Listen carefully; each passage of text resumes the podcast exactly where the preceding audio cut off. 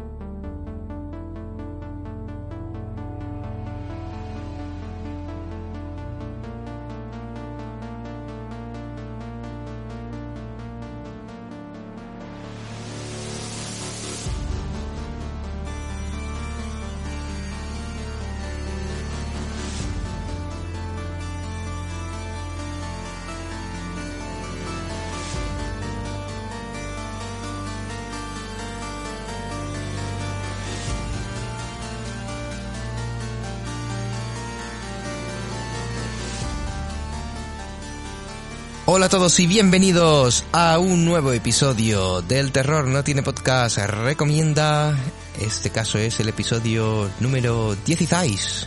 Soy Samuel Márquez. Y yo Mario Padilla. ¿Qué tal Mario? ¿Cómo Pues estamos? bien. ¿Te han desprogramado ya del yuche del anterior episodio? Yo o- nunca fui programado. no? ¿No? ¿Seguro? Mm, Jamás Ay, he sido yo- programado. Tú Ni- quieres al gran líder por quererlo. A ver, que no es el gran líder, es el querido líder y su propio El que- nombre indica que por supuesto es querido por muchos. Tiene, tiene toda la razón. Tiene toda. Pues por eso. Tú eres que- que- que- a ver, que- yo eres- realmente de lo que me he recuperado es Sí. de, de, de la afonía que me produjo ese programa. Em, hombre, te tiraste, o sea, te tiraste un 85% del programa hablando tú solo. Sí, sí, es como cuando, como cuando estuve hablando de, de, de exploitation de Sword and Sorcery en el Berretina y me tuvieron que decir, por favor, se te está yendo las dos horas, corta ya cuando puedas, que no nos, no, no, no se nos ajusta al horario. El Marito preocupado, voy a dar una charla, no sé qué voy a hacer, Abelia, tres horas más tarde. Mario, por favor, ¿se quiere callar usted ya? Pues, pues algo así, algo así. Eh, En fin. Pero bueno, hemos venido a hablar de otras películas que no tienen nada que ver con Corea del Norte ni con gente en calzoncillos con espadas. Ajá. Y mi primera recomendación es una película que es una adaptación De de, un videojuego, pero cuando se dice adaptación realmente es en- así cogiéndolo con pinzas, ¿vale? Porque Vale. a su vez el videojuego no es más que una representación gráfica Ajá. de un juego al que mucha mucha gente juega llamado Lobo o, o cualquiera de sus variantes. Ah, sí, es, es una adaptación de, de Hombre Lobo. Sí, sí, sí, sí. De- es o sea, de exactamente igual, el mundo- funcionamiento de- es el mismo. El refiero. Within, que es la película que, de la que vengo a hablar, es una adaptación de un juego de Ubisoft que a su, del mismo Ah. modo, es una, pues es, es eso, es una adaptación del juego eh, entre amigos de eh, quién puede ser esa persona que está matando a- al resto de las personas. Ah, vale, vale. vale. Entonces, eh, Pensaba que te referías al juego de rol de no, no, no, no, no, me refería, al, yo, a- me, me refería al típico juego que se juega con 14, 15, 16 años cuando no tienes cartas encima. Sí, sí, sí, sí. Y... me parece una adaptación bastante curiosa, sinceramente. Está dirigida por Josh Ruben, de quien ya hablamos el año pasado por cierta película llamada Scare Me, una película Me, muy recomendable, una película de terror en la que no pasa nada porque solo vemos a nuestros protagonistas hablando de cosas de terror. Eh, y del mismo modo, eh, coge esta historia bastante manida, que en el fondo es un Houdanit normal y corriente, y le da un toque muy especial. Y es que eh, acompañamos a nuestro protagonista, interpretado por Sam Richardson, es el agente forestal Finn, que llega por primera vez a un pueblito en mitad de las montañas y mientras va conociendo a todos los integrantes del pueblo, entre los que se encuentra el maravilloso Guillermo de la serie de What We Do in the Shadows, y bueno, principalmente parece ser que hay un hombre lobo en el pueblo. Y poco a poco, conforme nuestros protagonistas se reúnen y empiezan a hablar de la situación, empezará a atacarlos uno a uno y dependerá de nuestro agente forestal, que no es un policía ni tiene formación al respecto, eh, averiguar quién es y acabar, por supuesto, con, con este hombre lobo. Es una película que cuenta con un sentido del humor muy característico, es muy divertida, mantiene el ritmo en todo momento. Quizá la dis... A ver, quizá podría haber sido mejor si todo lo que ocurre en la película dependiera del hombre lobo, pero hay cierto momento en el que, bueno, cada uno de nuestros personajes empiezan a comportarse y hacer uso de su libre albedrío. Y por supuesto eh, todo acaba con funestas consecuencias, pero eh, es una película que es muy disfrutable y creo que puede ser una de las sleepers de este 2021. Yo la tengo, es una de las que tengo ahí súper, súper, súper, súper pendiente de ver. De hecho, em, vamos, si no es la siguiente que veo de para este año, es Censor. O sea, tengo esas dos ahí para ver la siguiente. Y la verdad es que tiene sentido lo que dice ahora de Josh Ruben, porque es verdad que me da un rollete visual a Skermy eh, y el trailer, desde luego, tenía una pinta fantástica. En plan de, que va a ser una película divertida y tal. Espero que no me decepcione en ese caso. Por supuesto, lo he llamado Guillermo. Mm, debemos acostumbrarnos ya al nombre del actor, porque ya lo estamos viendo en más de un sitio. Así que, y sobre todo teniendo en cuenta que es latino, pues Harvey Guillén es nuestro es uno de los protagonistas de hombre que Guillermo solo habiendo visto la mitad de la primera temporada, creo, de, de What Within the Shadows, eh, es uno de los mejores personajes. bueno, y más en la segunda. ya, llegaré, ya llegaré. Eh, bueno, eh, deciros, por supuesto, que la persona que roba la película por completo es Milana Weintraub. interpreta a Cecily, la, la cartera del pueblo, y es el mejor personaje con diferencia. Y nada, pues principalmente con eso. No quiero desvelaros mucho más, porque estaríamos entrando en, detalles de la trama y prefiero que los disfrutéis. No voy a nombrar ninguna de las bromas, de, las situaciones ridículas, no voy a hablar por supuesto de las muertes, que también las hay, y algunas son bastante truculentas. Eh, pero eso, quiero que la veáis y la disfrutéis, porque es una película que creo de la que no se hablará mucho a lo largo del 2021 y no tiene por qué estar en ninguna lista de nadie de lo mejor del año, pero sí es una película que claramente cualquier amante del terror va a disfrutar. Vale, vale. Pues nada, yo voy a empezar con una locura que descubrí porque Arrow la, la sacó hará cosa de pues creo que fue el año pasado, en verano del año pasado más o menos. Fue poco después de, que sacara la de Behind the Door. Y eh, es una película que es franco-américo-italo-turca, de explotación, evidentemente, que eh, en francés, porque creo que la película se rodó en francés, o al menos la, es la, versión más distribuida, se llama eh, Vivre pour survivre, ¿no? Eh, Vivir para sobrevivir, pero que internacionalmente... Es de Bond, ¿eh? Eh, totalmente, totalmente. De hecho tiene, tiene un rollete, ahora verá. Eh, no, no exactamente, pero tiene ahí algo.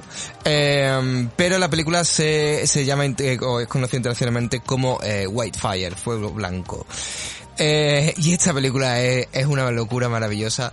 Eh, em, la película está dirigida por eh, Jean-Marie Palardi, que es un director, mm, pues, me supongo que de explotación, porque ha dirigido también películas de Emmanuel, como Emmanuel 3, que creo que era Le Journal Erotique eh, de una tailandés pues no sé, tú sabes más de, de Creo que, yo, Mario. En Manuel 3 es la primera vez que podemos, que podemos ver a Laura Gemser como Emanuel. Si no llamada Emanuel, al menos si aparece Laura Gemser en, en ese universo Emanuel y eso dio lugar al spin-off.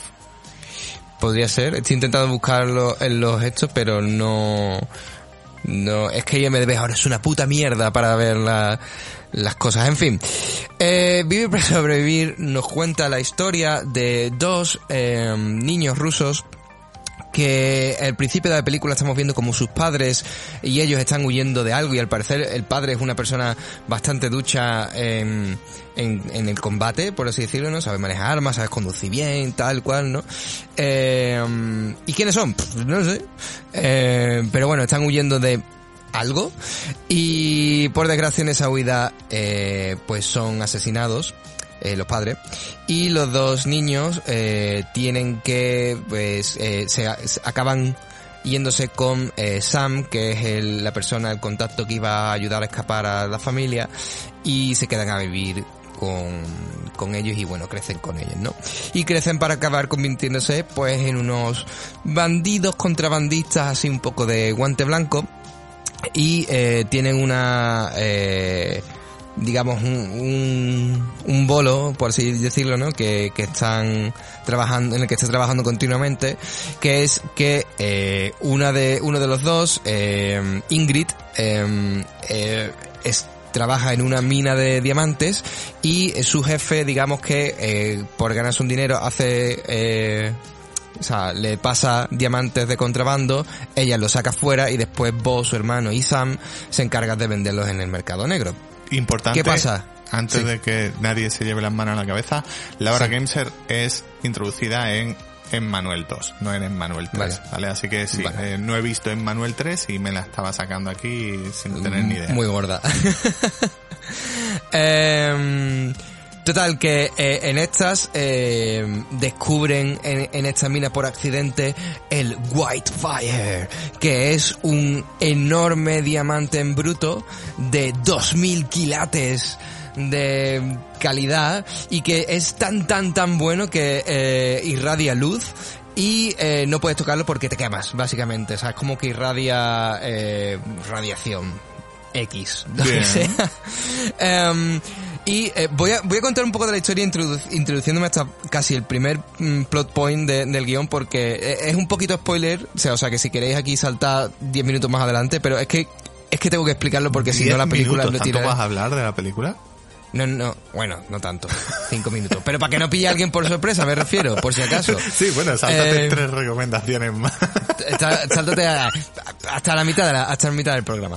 Total, que, eh, que evidentemente eh, el jefe de Ingrid y Ingrid y su, y su hermano Bo deciden que van a intentar mover este este diamante, pero ellos no sa- eh, pero la cosa se va complicando porque también otro grupo de bandidos eh, quiere meterse en el ajo eh, y son evidentemente más violentos y más peligrosos que ellos y quieren intentar llevarse todo. Y en una de estas pues por desgracia Ingrid muere. Ingrid por cierto ya tenía una relación un poco rara con su hermano. Ah, Ahora me a ver, refiero- si tú eres hermana de alguien en una peli de explotación, lo más seguro es que te lo hayas follado o te lo estés Claro. follando. Pues la cosa va a más porque, eh, claro, Ingrid muere, pero ella es el contacto dentro de la mina, sin que algo tienen que hacer al respecto.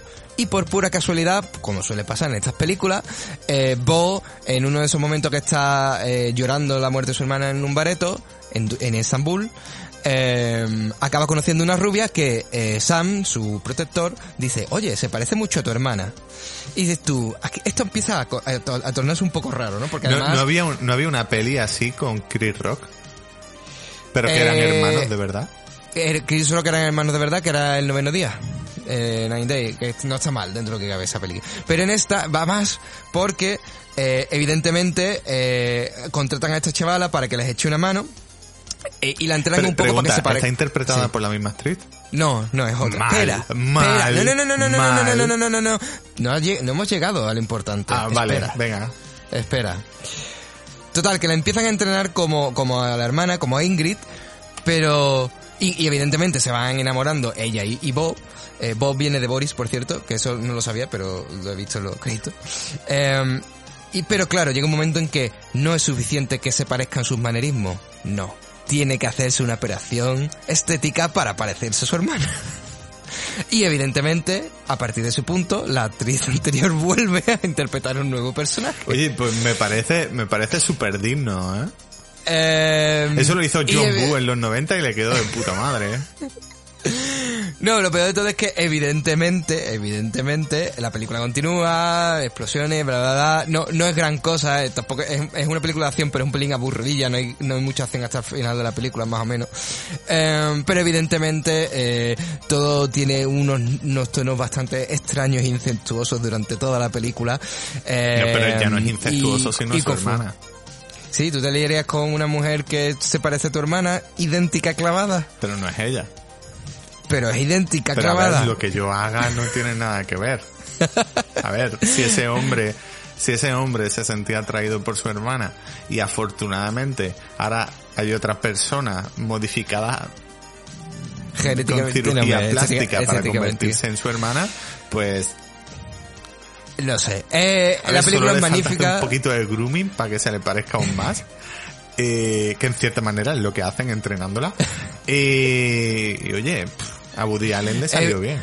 Eh, es muy, es muy rara. Eh, eh, aparte de, esto- de toda esta trama, tenemos a Fred Williamson haciendo de un, creo que es americano, pero que es policía en Estambul, eh, que va siempre con un, con una, con un entourage de mm, seis turcos, eh, porque aquí todos, todos, todos, todos, todos, todos los extras son tíos de unos 40 años, que a lo mejor pueden tener 20, pero son, parecen 40 años con bigote. Y, eh, y va Pero, con su eh, entourage a por ver, ahí. Samu, no, no, no, lo siento, pero no estás entendiendo ¿Qué? el concepto. Ese bigote claramente le da production value. Totalmente, totalmente. Yo digo que no, ¿eh? A mí me encanta. Si yo lo estaba viendo y era como... A mí que me gustan los mostachos, eh, era como el, el paraíso mostachil. Eh, eh, y, y bueno, nada, eh, eh, Fred Williamson es un policía que está persiguiendo a, a Ingrid. Eh, ¿Por qué? No lo sé. Eh, se, sup- se supone que Ingrid era una prostituta. Te lo dejan ahí, ahí caer. Eh, Pero y por mucho que sea una maravilloso, no sé. prostituta, tampoco merece que la persiga un agente especial de Estados Unidos seguido de una Es escolta que de no seis es, a ver, turcos. no es, es un agente especial de Estados Unidos, es un policía, o sea, te dejan entender que es policía turco, pero lo que pasa es que el tío se llama Noah Barclay.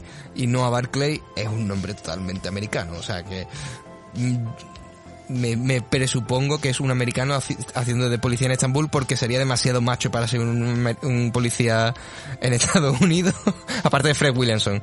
Lo mismo en, en aquella época no le dejarían ser Y, policía. y la peli dices que es una coproducción alemana. Es, eh, no, no, no, no. Es franco-italo-americana turca. No, no sé. Es, es, a ver, solo por la gracia verla. Eh, pero vamos, por ejemplo, eh, me acuerdo que Iwo, eh, me lo, o le dije a Iwo, eh, estoy viendo Wi-Fi y me dijo, uh, bueno, está bien. Pues si Iwo dice, bueno, está bien, ya os podéis imaginar que la película tampoco sea gran cosa. Pero, pero si la veis un poco en plan tono irónico, eh, y sabiendo a lo que os enfrentáis, eh, es maravillosa. No sé. Recomendada. Bueno, pues dicho eso y hablando de tono irónico, pues voy a recomendar mi siguiente película y es que mm, no es otra que Secta Siniestra, una peli de 1982 dirigida por Ignacio Iquino, eh, un hombre mundialmente conocido por grandes películas como La caliente niña Julieta o las que empiezan a los 15 años, o esas chicas tan pu. ¿En serio? Sí, ¿eh? Wow. A ver, Un poco- a ver, esa- esa- esa- esos son los títulos que a nosotros ¿eh? más nos llamaban la atención del videoclub, así que Samu, no, no, no lo niegues. Pero eh, vengo, a Cuando hablar, tenía esa edad, ¿vale? Cuando tenía 15, ¿vale? vengo a hablar de, de Secta Siniestra, cuando Ikino decidió adentrarse en el mundo del terror con una película claramente inspirada, por no decir copiada, de La Semilla del Diablo, y donde por supuesto deja entrever que la fecundación in vitro es mala, es diabólica, es horrible. Y por supuesto hay numerosos satánicos que se hacen pasar por, por doctores que cuando te inoculan eh, se- el, el embrión, pues te lo satanizan un poco, ¿sabes? Te utilizan... ¿no, ¿No se supone que, que ahora la película de este año False Positive es un poco también de ese rollo? Pues ya ves tú, en el 82 se le adelantaron en España. Eh, Aunque un poquito tarde para Satanic Panic. A ¿eh? ver, pero bueno. La, la cosa está en que parece ser, parece ser, que un señor súper satánico, a quien a veces llaman Lucifer, pero normalmente se le llama Leonardo, ¿sabes? Un alemán. Leonardo Pfeiffer. Leonardo Pfeiffer. Eh, parece ser que eh, fue a una, a una clínica y dejó allí pues tres muestras de esperma que se utilizaron para tres mujeres distintas. Dos de ellas las despachan muy rápidamente la película porque sirven para poco más que para aumentar el contagio de muertes. Pero la tercera es la historia que a nosotros nos atrae. Tenemos a Emma Kerr eh, interpretando a Helen, que es la esposa de Frederick Payne. Y aquí tenemos que centrarnos un poco. Frederick Payne es un señor que en algún momento de su vida abandonó su vida terrenal para convertirse en mercenario, del mismo puro estilo que Joselito. Eso te iba a decir. Y, y, y, y, aquí, eh, aquí, ¿verdad? Esto es la escena 1 de la película. Vemos cómo Helen, junto con Frederick, están sentados viendo fotos de Somalia y países de, de África. Y, y ella maravillándose le pregunta, Oye, cuéntame de tus aventuras en, en estos países africanos. ¿A qué gente mataste? ¿Qué niños secuestraste? Y él como que se echa a reír. Jaja, esta es la vida que a mí siempre me gustó. Eh, por, por supuesto, lo que no queda especialmente claro es por qué este señor Frederick tiene a una chica en su desván tras una puerta secreta y por qué esta chica se escapa y empieza a convertirse como en Renfield, el personaje desquiciado de. Drácula. Mientras que la película parece olvidarse de esta mujer, empieza a olvidarse de muchas cosas y entramos de pronto en otra nueva tema, en otro nuevo tema, cuando Frederick descubre que por una eh, enfermedad congénita eh, es impotente o, o, o, direct- o directamente eh, no es fértil. No, la película tampoco deja muy claro qué es lo que entiende como ser impotente o no fértil. Y, y entonces mm, entramos ya de lleno en el mundo satánico, cuando estos sacerdotes satánicos deciden, eh, pues, en cierta manera convencer a Helen, porque la verdad es que los tipos son como como bastante honestos desde el principio. Le dicen, mira, que te hemos puesto esperma de Lucifer y que vas a tener a nuestro hijo. Y ella lo acepta de puta madre. Y a partir de entonces la película continúa siendo un despiporre continuo. En todo momento no para. Eh, por supuesto, se toma en serio a sí misma, es de suponer, porque es muy digna de ver. Es una película que no tiene por dónde cogerse. Tiene una cantidad de interpretaciones absurdas a más no poder. Unos efectos especiales espectaculares, como el momento en el que unos murciélagos atacan a nuestro protagonista Frederick. Y os la recomiendo encarecidamente, solo aunque sea por disfrutar esa escena final donde por fin, no es spoiler, sale en el póster.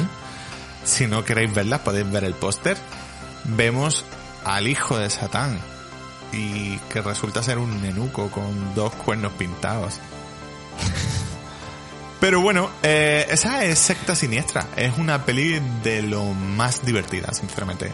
No vais a encontrar ningún valor artístico en ella, de ninguna manera. No vais a encontrar ningún valor técnico en ella, tampoco. Pero se ha convertido en una pieza de culto indispensable para todos los amantes del cine de terror. Perfecto. Pues yo la verdad es que la tenía bastante curiosidad. eh, desde que empezaste a hablar de ella porque te, que te la habías pillado, ¿no? Hace poco. Eh, sí, eh, Vinegar Syndrome la sacó hace relativamente poco. Y. Y nada, principalmente eso. Una película muy divertida. Pues pues te, te la tendré que pedir prestar. Con esto llevamos tres películas y prácticamente 20 minutos de programa, lo cual es bastante rápido para nosotros. Y eh, llega el momentito de hacer una pausita para eh, nuestro eh, momento musical y volvemos con las otras tres recomendaciones.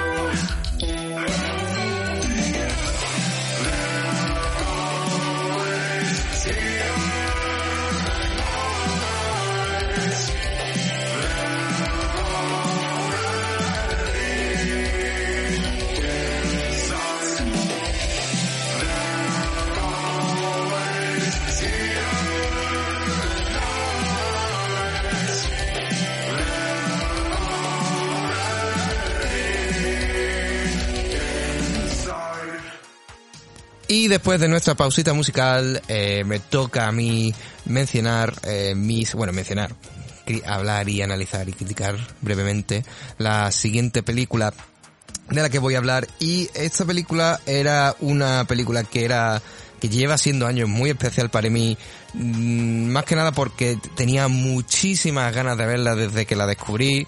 Eh, es conocida como eh, Tokio de las Megalopolis pero su título original es State Monogatari que viene además del nombre, eh, o sea, el nombre es el nombre de la saga eh, en la que está basada.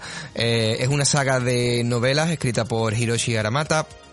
eh, y viene a ser una eh, Hiroshi Aramata era historiador y, y creo que matemático también y demás y viene a ser eh, básicamente pues un poco como Kenshin en el sentido de que es eh, novela histórica, es decir, con personajes reales, eh, pero al mismo tiempo con una vuelta de tuerca, en este caso, no como Kenshin, eh, de fantasía oscura y em, sobre todo con pues toques muy tétricos y oscuros y demás, ¿no? Eh, y para mí era una película que parecía perfecta, eh, por lo poco que había visto de imágenes y tal, visualmente me llama mucho la atención. Además, eh, esta primera película está centrada entre la era Meiji, parte de la era Taisho y parte de, y el principio de la era Showa, que es básicamente desde finales del siglo XIX, principios del siglo XX, que es una época en Japón que me llama muchísimo la atención a nivel histórico y visual.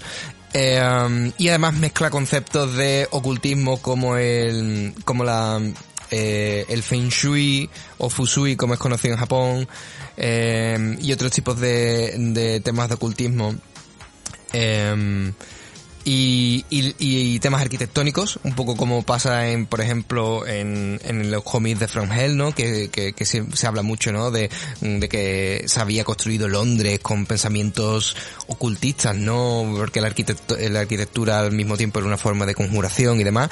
Y era un tema que me fascinaba por completo y estaba deseando ver esta película. Y ha sido una decepción brutal. eh, a Pero, ver. tío, sale Mr. Bison. Es- Sí, sale, sale Yosunori eh, Kato, eh, es el personaje que va vestido de, es el malo villano de la película, y va vestido de soldado imperial japonés, entonces pues tienes ese rollo de la, eh, del traje así formal, la capa y la gorra como Bison, ¿no? Eh, y es lo más icónico de, de, de esta saga de películas, ¿no? Eh, a ver, hay, que mencionar que la película en sí no es mala, actuaciones son correctas, eh, creo que a nivel visual eh, la realización es, es bastante buena, la puesta en escena está bastante bien recreando la época, los efectos especiales no son muy buenos, pero bueno, lo, lo poco que utilizan son... Es una película del 88, pues lo puedo entender.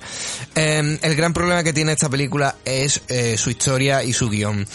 Porque eh, Tate Monogatari creo que está dividida en 12 volúmenes de, de novelas, supongo que son novelas ligeras, y esta película adapta cuatro de esos volúmenes. Lo cual es una cantidad enorme de historia que, aunque eh, es lógico que hayan, querido usarlo, al mismo tiempo es eh, intenta, intenta condensar tantísima historia y tantísimos personajes que cuando vas viendo una película que ya es larga de por sí, eh, te da la sensación de lo que, que estás viendo es la escaleta hecha guion. Pero no la escaleta hecha guion en plan de hemos cogido la escaleta y la hemos desarrollado, en, esc- no, sino prácticamente es cada escena sabes que es un punto necesario para entender la trama entre comillas, pero no hay un desarrollo que lleve con fluidez la historia de un punto a otro. Al menos esa es la sensación de que, que me da, ¿no? Al verla.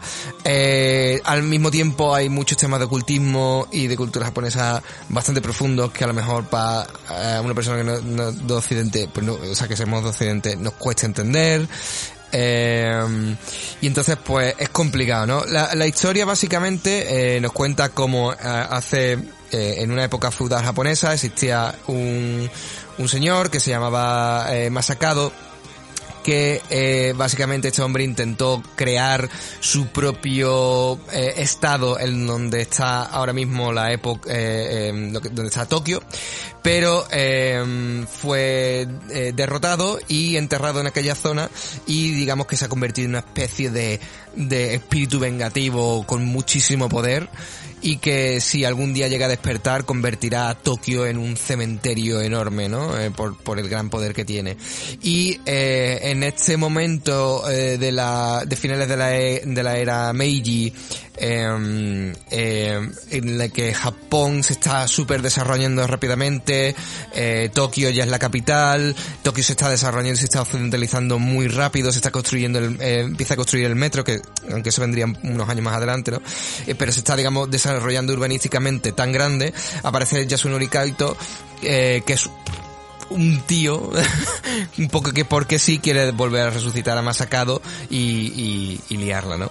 Y entonces hay muchísimas cosas que no tienen sentido, como por ejemplo, eh, hay hasta tres intentos de resucitar a Masakado durante la película, pero eh, Masakado en sí siempre se opone a resucitar, lo cual no tiene ningún sentido con la trama que parece que te estaban intentando vender. Eh, después personajes van y vienen. Eh, hay temas incestuosos también en esa película, porque al parecer eso me persigue últimamente. Eh, y eh, te- sin- o sea, es muy fácil perderte. A pesar de que en sí la historia no es compleja, eh, es muy fácil perderte porque personajes se introducen así porque sí. Y, y Da, da No la sé. sensación, por, por el modo en el que lo estás comentando, sí. que la película juega en base a que su target o el público al que aspira a entretener son gente que ya ha leído el manga. Muy posiblemente, porque además eh, tengo entendido que, que era, al menos en la época, esto se, eh, lo, lo- las novelas empezaron a venderse en el 83, 84 y eh, en la época eran bastante famosas, llegaron a vender 5 millones de copias y cosas así, o sea que en Japón ¿De, de es qué muy año. La película es del 88, eh, la siguiente sería del 89 la y la siguiente que es, eh, que son cuatro ovas en el 91. Y las novelas creo que empezaron en el oche- eh, se, se publicaron entre el 84 87 puede ser. No, no recuerdo, más o menos un poquitín antes de, de que empezara la, la película. A ver, en la época en la que hasta los hongkoneses empeza- empezaron a hacer adaptaciones de manga. Eh, recordamos todos grandes éxitos como mm, Historia de Ricky o, por Sí, ejemplo, la efectivamente. horrible barra maravillosa Future Cops en la que También, tenemos a todos los protagonistas de Street Fighter y a Goku incluso como personaje invitado. sí. Total, eh, en, en sí lo que digo, no es una película que esté mal realizada, eh, pero sí que son dos horas de película en la que hay un mogollón de momentos de gente hablando de, de cosas de ocultismo que no tienen mucho sentido en algunos momentos, eh, cosas de temas urbanísticos que no tienen mucho sentido en algunos, en algunos momentos, y después las dos o tres escenas de acción que hay son un poco bueno, están ahí. Yo me esperaba una locura en plan que iba a ser un poco rollo medio steampunk centrado en la Primera Guerra Mundial, como, como he visto a los japoneses hacer otras veces con otro tipo de, de medio. Pero por desgracia no lo es tanto. Y, mm, y me jode porque además, eh, lo que digo, la- el tema de la arquitectura mezclada con el ocultismo es algo que me fascina por completo. De hecho es algo que a mí me gustaría crear una historia al respecto en algún momento. Em, y, y eso, pero el, el, no sé si es que a lo mejor también es culpa mía, que, que la película no la he podido ver muy de seguido y, y, y a lo mejor me he perdido, pero yo sé que en muchos momentos, o sea, los primeros 50 minutos de película yo estaba completamente perdido. Era en plan de, no sé qué está pasando, no sé a dónde va esto, A ver, sé que a, a mí me personajes van suena y en cierta manera a, al mismo caso de cuando vi Makai Tensho por primera vez de Fukasaku. Y es que, claro, cuando tú estás viendo una película y te dicen, no, es que el protagonista Yubei tiene que enfrentarse a los grandes villanos o personajes históricos de Japón resucitados como zombies. Eh, Pues claro, tú ves eso y te imaginas una historia que no es ni de coña. Makai Tensho, que tira a ser bastante más filosófica en ciertos momentos. Y, y claro, me da la sensación de que, de que puede que te haya pasado algo parecido también. Sí, y además creo, creo que también eso, eh, eh, eh, como tú bien comentas, hay figuras y momentos históricos eh, de Japón que están representados en la película. Por ejemplo, creo que Masakado fue de verdad un, un- un noble en la época feudal japonesa. Eh, el- al final de la película aparece un robot, sí, eh, que básicamente es como un autómata, por así decirlo, que es real, existió de verdad. Eh, buscarlo se llama eh, Gakuten Soku y fue y es reconocido como el primer robot que, que se creó en, en Oriente. Eh, y tiene ese tipo de mon- cosas que supongo que si eh, eres más dicho en historia japonesa, yo soy un poquito, pero un poquito de lo que he aprendido viendo películas. O sea, no me he puesto nunca a, a- a aprender de Japón en ese aspecto. Me quiero, pero no encuentro ni el momento ni, ni la bibliografía perfecta para hacerlo. Porque esto quiero hacerlo en bibliografía, no en Wikipedia. Pues Eh, Satori Libros tiene mil y un libros al respecto. Pues lo buscaré. excusa. Lo buscaré. Eh, ya no tengo excusa. Pero eso, eh, en este momento ha sido una decepción. Ve- Veré la secuela y veré los OVAs en anime. Pues, seguramente los OVAs en anime sean la hostia, en plan de... al- una locura sin sentido, pero menos una locura. Y no sé, espero que la secuela la cosa tenga un pelín más de sentido. Pero, pero sí, de momento ha, ha sido, un- ha sido un golpe duro. Ha sido, ha sido el, un golpe de, de años y años esperando, buscando la forma de encontrar esta película para verla. Y, nada, si la queréis ver están gratis en, en YouTube. Eh, no sé si legal o no, yo la encontré. Eh, y con subtítulos en inglés incrustados, lo cual quiere decir que alguien los puso, ergo posiblemente estén bien. Pero tampoco me fío, porque hay momentos, te lo juro, que yo lo leía y digo, no, espérate, esto no me lo... Porque puede ser English, puede ser eh, que sean subtítulos hechos por alguna persona directamente japonesa. Entonces mm, Puede ser. se traduce Tiene- como al pin- pie de la letra al inglés y a veces no tienen ni un sentido. Ti- Tiene, tiene pinta que sean de un DVD. O sea, es, por- que, pero... es que con más razón. Porque, mm, al menos por mi experiencia, eh, tengo el Blu-ray de Swingers. Sé que no tiene absolutamente nada que ver, pero es un, es un, Sí, es re- es relacionada a es película. un Blu-ray taiwanés en el que tienes una película japonesa con mm, sus subtítulos en inglés. No son los mejores subtítulos del mundo, principalmente por el hecho de que están hechos por una persona cuyo primer idioma no es el, el- no es el inglés y al final acaba mm, casi que traduciendo al pie de la letra. Sí. Se me pasa como cuando estaba buscando la historia real de Pulgasari para la anterior película, que no lo llegué a comentar, pero me metí en un blog que yo no he visto nunca un Broken English tan maravilloso como ese. O sea, tuve que descifrar ese, esa entrada para entender un poco la historia de Pulgasari. Evidentemente me basé más en otro que encontré que tenía un inglés bastante mejor. pero bueno, en fin. Eh, pues nada, eso es Taito Monogatari. Te toca a ti tu última película, Mario. Pues mi última recomendación es la película... A ver, no es la que más he disfrutado porque he ido al cine a ver Fast and Furious 9 y tenía que decirlo al menos. Eh, yo también, por cierto, ya había que decirlo. Eh, Es diver- es muy Pero sí es la película que más he disfrutado de género de terror esta quincena. Y es que repasando el pack de Norman J. Warren que compré hace un par de meses o algo así, eh, claro, me puse Satan's Slave, que no la había visto todavía, y me encantó, sinceramente. Es la primera película semi-independiente de Norman J. Warren. Eh, en cierta manera está mucho menos contenido o da la sensación de que eh, es un director mucho más agresivo, como que mm, co- como suele pasar, ¿sabes? Que tus primeras obras suelen ser un poquito más más poderosas visualmente y esta Satan Slave lo es con diferencia.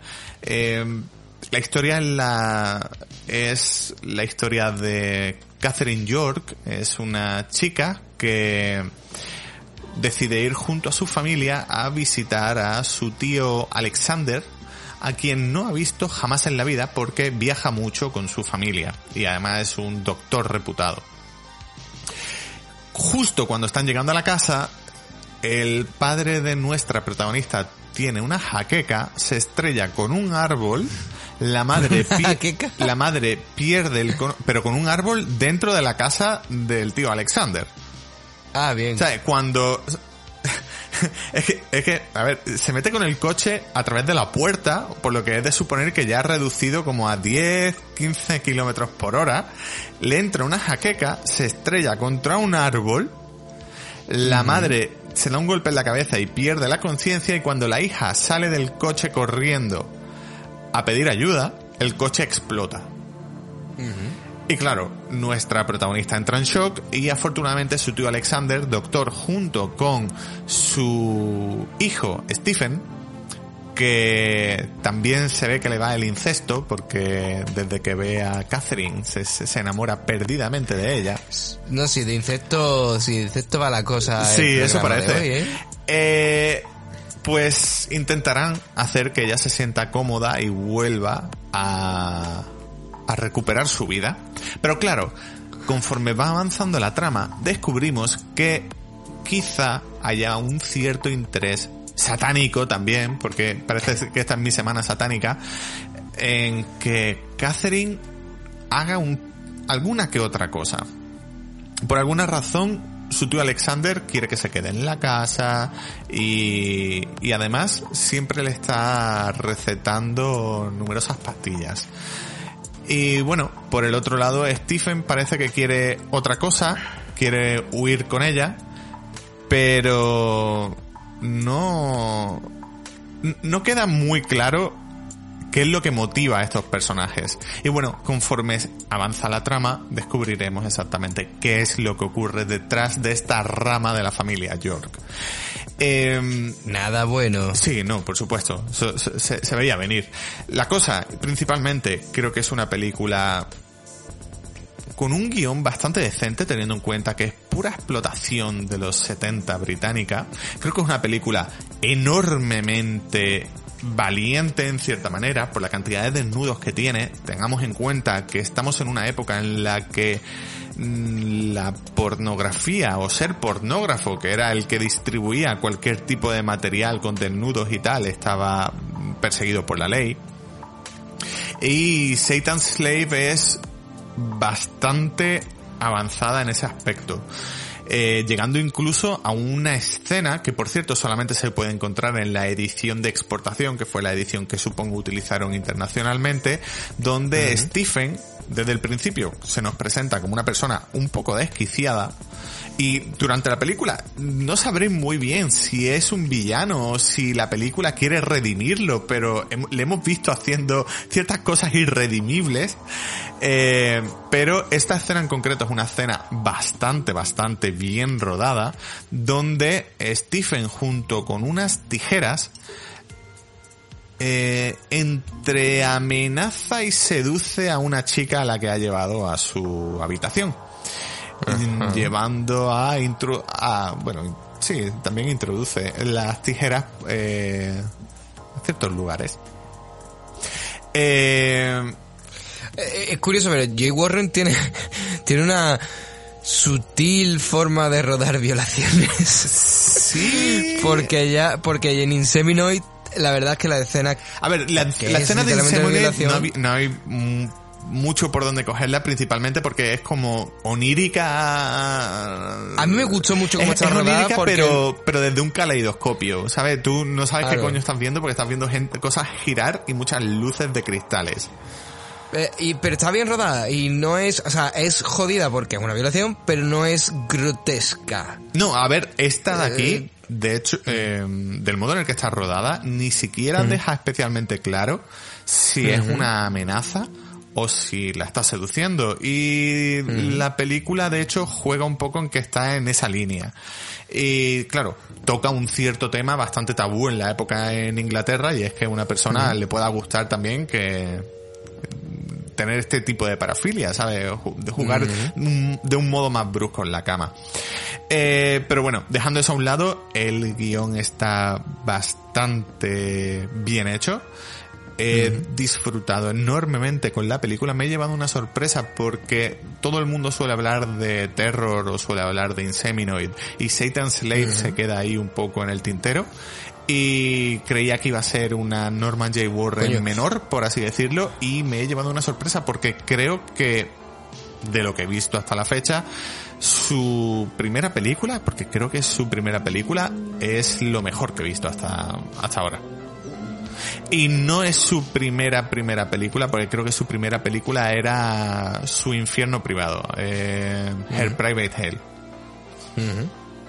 Va. Pues nada, yo la tengo pendiente. También tengo el pack de, de Jay Warren, pero de momento solo he visto Insevinoid. Eh, pero tengo ganas de ver eh, las otras, eh, en especial Prey. Pero bueno, en fin. Eh, pues nada, terminamos el día de hoy con eh, mi última película, que como ya sabéis es eh, una de esas, la sección que se llama Joder, Samu, que no has visto esto. ¿Has visto Psicosis ya? Eh, casi, pero no. Va Pero no, mal. Voy mal, voy mal, voy mal, la cosa va mal. En fin, eh, hoy la película que traigo eh, es eh, Muertos y Enterrados, eh, película dirigida por el señor eh, Gary Sherman, que también dirigió, por ejemplo, em, Poltergeist 3. Eh, y también que ha está- rodado películas maravillosas Sí. como Row Meat, que es la peli en la que hay un Cierto, grupo de cierto, caníbales cierto, en el metro de Londres, y una película de los 90 bastante desconocida llamada eh, Lisa, creo que era. Lisa, sí, Lisa. Y muy Por eso lo entretenida. mencioné, porque es, la mencioné porque no me conocía.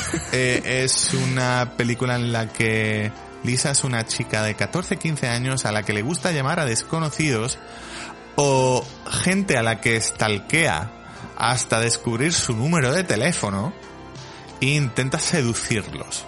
Pero claro, lo que no sabe Lisa es que de pronto ha empezado a llamar por teléfono a un asesino en serie. Chan, chan, Esa- chan. esas cosas que suelen pasar. en fin. A ver, Y, en eh, cierta manera Lisa se lo tiene merecido porque, mm, a ver, eh, es clara, claramente jailbait increíble, porque vamos, con 14 años que una chica te persiga, eh, eh, es, Ya. pero bueno, En fin. Eh, eh, y nada, y volviendo a, a Muertos y Enterrados, eh, y no Lisa, eh, la película está escrita por em, Ronald Shusett, que es parte del, del tándem de escritores que cre- em, creó eh, Alien, pero que al mismo tiempo eh, ha sido eh, escritor, por ejemplo, de Total Recall, ¿no? Que em, Desafío Total, eh, Free Jack, eh, Minority Report, y también ha sido eh, productor ejecutivo en varias películas. Y eh, según él eh, y según los créditos, eh, Dan O'Bannon, aunque Dan O'Bannon eh, no se, o sea, se, mm, como dice, renegaba de la película porque al parecer, eh, según él, cree que Shasset le puso nada más por, por poner su nombre en los créditos, porque él simplemente dio un par de apuntes en plan de, Shasset le pasó el, el guion, él dio un par de apuntes y al final ni siquiera hizo ninguno de los cambios que, que O'Bannon le, le, le sugirió, así que O'Bannon dice, mira, esta película no, mi nombre está ahí, pero yo no, no tengo nada que ver con ella. Pero a pesar de, de que eso pueda sonar mal, Muertos y Enterrados me ha gustado bastante y ha sido mi sorpresa de, de todas las películas que he visto en, en este tiempo, sin contar and the Furious 9. Eh, y eh, básicamente nos cuenta la historia de, de un pequeño pueblecito costero, eh, que si no recuerdo mal el nombre se llama eh, Porter's Bluff, eh, en el que eh, están empezando a sucederse unas extrañísimas y violentísimas muertes eh, en las que, que está dejando perplejo al, al sheriff del pueblo. Pero que no solo eso, sino que además, curiosamente, las personas que están muriendo vuelven a la vida y están en el pueblo. Y ahí lo dejo, ¿no? La cosa. Eh, Muerte y enterrada, la verdad es que eh, eh, es una historia que es muy pulp, ca- casi parece sacado de, de alguno de los relatos cortos de, de Stephen King o, mm, o, o de, yo que sé, algo sacado de, de cuentos de la cripta o alguna cosa así, ¿no? Eh, y, la verdad es que como película me, me ha fascinado. O sea, eh, es verdad que es lo que, ti- que tiene poco presupuesto, como por ejemplo en el hecho de que ah, no se ve mucho del pueblo y, y, mm, tiene una sensación muy claustrofóbica, ¿no? Porque nunca tienes eh, no hay muchos planos generales de donde están sucediendo las cosas, sino que todos siempre son en, pues, eh, en, pequeños sitios, incluso aunque, aunque estando en exteriores, ¿no? Todo es bastante pequeño. Eh, creo que visualmente está bastante competentemente rodada y las escenas son bastante brutales, las escenas de muerte, sin por ello ser extremadamente gráficas, aunque lo- a, veces pueden serlo. De hecho, esta película creo que fue vi- video nasty durante un tiempo cuando salió en los 80. Em, y mm, la historia, a pesar de que tiene sus problemillas, ¿no? Sobre todo hacia el final, que, que hay eh, ciertos momentos de sorpresa que, que dices tú, bueno, eso a lo mejor te cogido un poco en pinza. Aún así me ha gustado bastante porque creo que nunca he visto una historia como esta en este sentido, a pesar de que, de que tiene evidentemente elementos más típicos, ¿no?